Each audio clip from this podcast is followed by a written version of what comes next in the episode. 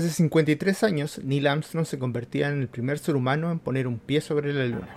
Miles de personas alrededor del mundo quedaban impactadas al escuchar por radio o ver por televisión el módulo Eagle aterrizar sobre la Luna. Era un gran hito para la humanidad y confirmaba a Estados Unidos como el ganador de la carrera espacial que había partido algunos años antes en el contexto de la Guerra Fría entre Estados Unidos y la Unión Soviética. Pero, ¿este gran logro para la humanidad es de verdad el hito más importante tecnológico o se trata simplemente de un fraude? Un fraude orquestado por la NASA, por la comunidad científica, por el gobierno de Estados Unidos para hacernos creer que de verdad el hombre llegó a la Luna. Hay gente que cree eso y tienen hipótesis que dicen que lo demuestran. En este capítulo vamos a analizar 5 de esas hipótesis y vamos a ver que en la primera de ellas quizás tengan razón, por lo menos en parte. Pero antes de empezar te quiero invitar a que te suscribas al canal para que así te puedan llegar avisos cuando subamos nuevos videos. También a que me sigas en TikTok donde estoy subiendo diariamente videos relacionados con ciencias, con pseudociencias, con pseudoterapias y un montón de cosas más afines a este contenido. Y también que si al final del video te pareció interesante le des clic en me gusta y lo compartas con tus amigos para poder así hacer crecer el canal.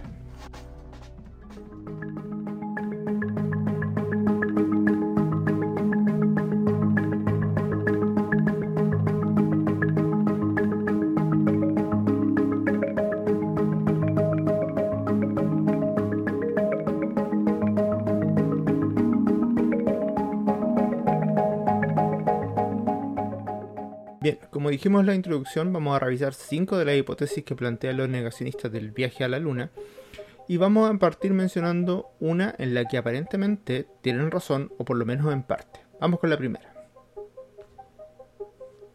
En la primera hipótesis que plantean los negacionistas dicen que la bandera que colocan los astronautas cuando llegan a la Luna, esta bandera norteamericana, ondea o flamea como lo hacen las banderas en la Tierra y esto no puede ser porque en la Luna no hay atmósfera y por lo tanto no hay aire que haga ondear la bandera. Y esto es la parte que es verdad. En la Luna no hay, para efectos prácticos, atmósfera. Si bien hay una mayor concentración de partículas cerca de la superficie de la Luna, en realidad la atmósfera tiene una densidad de una 100 billonésima parte menor que la que hay en la Tierra. Por lo tanto, para todo efecto práctico, debemos considerar que en la Luna no hay atmósfera y por lo tanto no hay aire. Entonces, recuerden bien esto, sabemos, porque es cierto, de esta hipótesis que plantean los negacionistas, que en la Luna no hay atmósfera. Vamos entonces con la número 2. La segunda hipótesis que se plantea, o la pregunta que se hacen es, si la gravedad en la Luna es menor a la, a la de la Tierra, que es un secto, ¿Por qué el polvo que se levanta cuando aterriza o cuando despega la nave, cierto, sobre la superficie de la Luna, no se queda suspendido más tiempo? Bueno, si recordamos, la premisa que dimos por cierta es que en la Luna no hay atmósfera. Por lo tanto, no hay aire, no hay nada que le ofrezca una resistencia a estas partículas en suspensión. Y como sabemos, porque Galileo así lo propuso y porque también se demostró en otro viaje posterior a la Luna, los cuerpos que caen juntos sin importar su masa, sin importar lo que nosotros conocemos como peso, caen a la misma velocidad. Al no tener el roce del aire, al no tener esta atmósfera que esté impidiendo su caída libre, caen a la misma velocidad. Por lo tanto, todo el polvo que se levanta cae rápidamente, a pesar de ser poca la gravedad, y no se queda en suspensión porque no hay aire que lo contenga, no hay una atmósfera que lo contenga y lo mantenga flotando. Así que, gracias a que sabemos que la primera premisa que plantea esta hipótesis es verdadera, sabemos también que esta, esta pregunta en el fondo tiene una respuesta y que es precisamente el no haber atmósfera. De hecho, en la misión del Apolo 15, el capitán David Scott replicó el experimento que planteaba Galileo, dejando caer un martillo y una pluma a la superficie de la Luna y estos cayeron prácticamente al mismo tiempo. ¿Por qué? Porque al ser un entorno en comillas, vacío el de la luna, no hay nada que genere que la pluma quede flotando, al igual como lo dijimos con el polvo. Hipótesis número 3. La tercera hipótesis plantea la duda de por qué no se ven remolinos de polvo, ¿cierto? Que estén alrededor del módulo Eagle cuando éste despega de la superficie de la Luna. Bueno, supongo que a esta altura ya se imaginan que esto también tiene que ver con la primera premisa que dimos por cierta, y es la falta de atmósfera y por lo tanto la falta de aire en la Luna. Si nosotros hacemos el experimento y tomamos un plato de harina y lo soplamos, en la Tierra normalmente lo que vamos a hacer es cerrar los ojos porque se va a levantar harina por todos lados, ¿cierto? Y nos va a llegar a la cara. Pero ¿qué está pasando aquí? Físicamente, ¿qué está pasando aquí? Yo estoy empujando aire al soplar, ¿cierto? Empujando aire que está entre mi boca y el plato de harina. Y ese aire desplaza otras capas de aire formando una corriente. El aire que está alrededor también lo desplaza. Por lo tanto, el polvo queda en suspensión por efecto de estas corrientes de aire que se producen al yo empujar el aire que estaba entre mi boca y el plato. Estas corrientes de aire son las que hacen que se generen estos remolinos que hacen que el polvo se levante alrededor y se suspenda. Entonces, si enlazamos primera premisa, en la luna no hay atmósfera, segunda premisa que vimos en la eh, hipótesis anterior, al ser la gravedad menor y no haber resistencia al aire, el polvo cae rápidamente. Por lo tanto, el único polvo que se mueve es el que está inmediatamente debajo de la tobera del motor. El polvo que está alrededor no se mueve porque no hay aire que se altere, que se, que, se esté moviendo alrededor del chorro que genera el motor del Eagle. Así que también está desmentido. Hipótesis número 4. La hipótesis número 4 plantea que no había suficiente combustible en el módulo que despega desde la Luna para salir de la Luna y llegar a la Tierra. Bueno, probablemente esta confusión viene de nuestra experiencia viendo cohetes despegar desde la Tierra.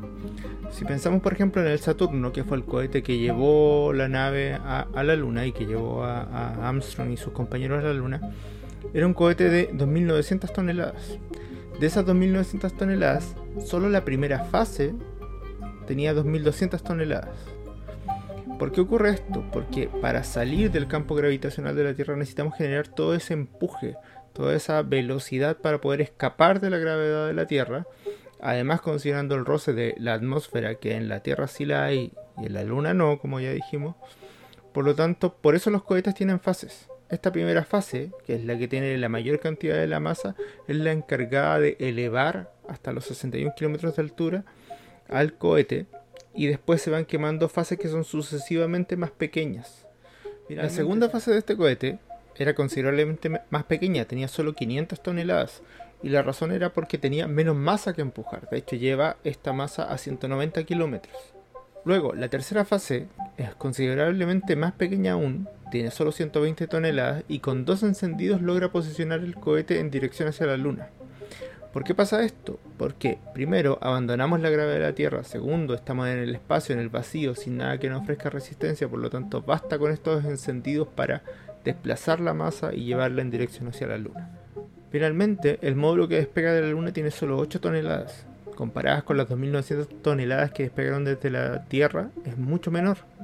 Así que, despegando desde la Luna, donde la gravedad es un secto desde la Tierra, no hay resistencia a la atmósfera, con el combustible que había era más que suficiente para despegar y luego maniobrar en dirección hacia la Tierra. Es más, a la Tierra no entra el módulo completo, sino que entra solo la cápsula, que es esta cápsula cónica, que es la que se ve llegar eh, y que después aparece en el barco que la rescata desde el océano. Vamos con la quinta hipótesis. La quinta hipótesis es una que está muy extendida entre los foros de gente que habla de estas teorías conspiranoicas de la no llegada del hombre a la luna, y es por qué no hay estrellas en la fotografía que se tomaron en la luna, o que a la NASA se le habría olvidado pintar las estrellas en la fotografía. Bueno, la verdad es que al no haber atmósfera en la luna, sabemos que por lo tanto la luz no se dispersa, así que uno podría pensar sin darle muchas vueltas que podría ser más fácil ver las estrellas, pero la verdad es que no. ¿Por qué? Porque las estrellas tienen una luz muy tenue. De hecho, si uno hace la prueba en una noche de verano, una noche despejada, con un cielo limpio, si uno toma una fotografía sin tiempo de exposición largo, ojo, las cámaras que llevaban los astronautas tenían tiempos de exposición de 8 milisegundos por ahí sin tiempo de exposición largo no van a aparecer las estrellas. Para poder tomar una fotografía de las estrellas y cualquiera que lo haya intentado, que sea astrónomo aficionado o que trate de sacar una foto en la noche, hay que eh, dar tiempo de exposición largo, de por lo menos 30 segundos, y recién ahí empiezan a aparecer las estrellas. Las cámaras que llevaban los astronautas estaban preparadas para tener tiempos de exposición muy cortos para así no velar la película con la luz que rebota del sol en la superficie de la luna. De hecho, la razón por la que vemos la luna es precisamente porque la superficie de la luna hace rebotar mucho la luz del sol. Recordemos que la luna no tiene luz propia. Por lo tanto, estas cámaras con bajos niveles de exposición jamás iban a poder captar las estrellas. Otras razones que dan para de este engaño es que en algunos dibujos artísticos que hizo la NASA antes de la llegada del hombre a la luna sí estaban las estrellas presentes, pero esto no es nada más que una interpretación artística de cómo se verían las cosas, pero no está pegada a la realidad. De hecho, probablemente para los propios astronautas de la Luna no era fácil ver las estrellas por la luz que se reflejaba en la superficie de la, Luna. Así que esta teoría está no solo desmentida, sino que la pueden probar ustedes mismos en sus casas. Eso sí, sin hacer trampas con los tiempos de exposición ni con los modos nocturnos de los celulares. Bueno, ya desmentimos cuatro hipótesis que plantean las personas que creen que nunca llegamos a la Luna. Pero vamos a retomar la primera. En la primera dijimos que en algo había razón, y lo único en lo que había razón era la premisa de que en la Luna no hay atmósfera, por lo tanto no hay aire. Pero lo que ellos plantean es que al no haber atmósfera y no haber aire, la bandera no debería ondear. ¿Pero está realmente la bandera ondeando? La verdad es que la NASA sabía que en la Luna no hay atmósfera, sabía que la bandera no iba a ondear y una foto con una bandera hacia abajo no iba a quedar muy bonita. Por lo tanto, previendo esto, en el mástil de la bandera había otro pedacito de metal que estaba cierto en 90 grados respecto del mástil y que cuyo propósito era mantener estirada la, bandera. Los pliegues que se pueden observar en algunas fotografías, ¿cierto?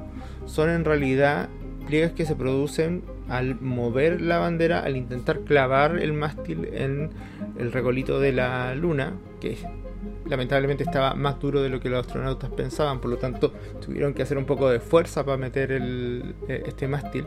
Eso hizo que la bandera se moviera y que quedara con estas arrugas que dan la sensación de que estuviera ondeando. Pero la verdad es que no es así. Si uno mira fotografías, y voy a poner aquí un par, que fueron tomadas en tiempos distintos, con poco, poco, eh, poco tiempo entre una y otra, se ve que la bandera está exactamente en la misma posición, prácticamente con las mismas eh, arrugas. Por lo tanto, la bandera no está hundiendo, sino que simplemente está fija ahí con una arrugas propias de haber sido movida al momento de clavarse el mástil en la luna. Por otro lado, si hubiera viento y, y la bandera estuviera ondeando, El viento necesario para hacer la bandera ondear, también habría polvo. Imaginándonos que esto, como dicen, fue grabado en un set, ¿cierto? Se hubiera levantado polvo del que estaba en ese set imaginario, junto con el viento que ondeaba la, bandera. Además, imagínatelo.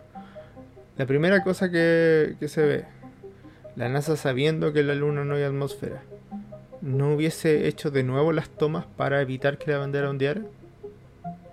Me parece una, cosa muy tonta dejar algo que es fácilmente identificable en una conspiración que involucra a tantas personas, tanto dinero, dejar una fotografía que fuese detectable por todo el mundo donde la bandera ondeaba.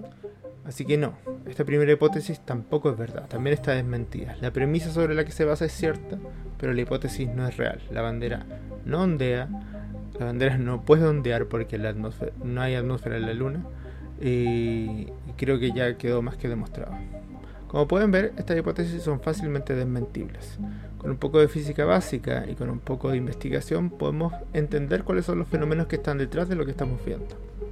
Pero probablemente esto no va a convencer de lo contrario a aquellas personas que creen que realmente no fuimos a la luna. Y ese no es el objetivo del video. El objetivo del video es a aquellas personas que tienen algún tipo de duda que vayan, busquen más información lean un poco más y se den cuenta lo que hay detrás de las cosas que están creyendo. Toda la información de este video la saqué de este libro que se llama La conspiración lunar Vallatima de Eugenio Fernández Aguilar. Y este lo pueden encontrar online y lo pueden encontrar en algunas librerías también en formato físico. Y en este libro se desmienten 50 hipótesis que afirman que no habríamos llegado a la luna. Si quieren saber más, Pónganlo en comentarios y en una vez hacemos algún video explicando otra de estas hipótesis. Recuerden suscribirse al canal, darle me gusta a este video, compartirlo y también seguirme en redes sociales en TikTok donde estoy poniendo todos los días videos sobre estos temas y otros relacionados con la ciencia, la pseudociencia, las pseudoterapias y cosas de ese estilo. Nos vemos en dos semanas más. Que estén bien.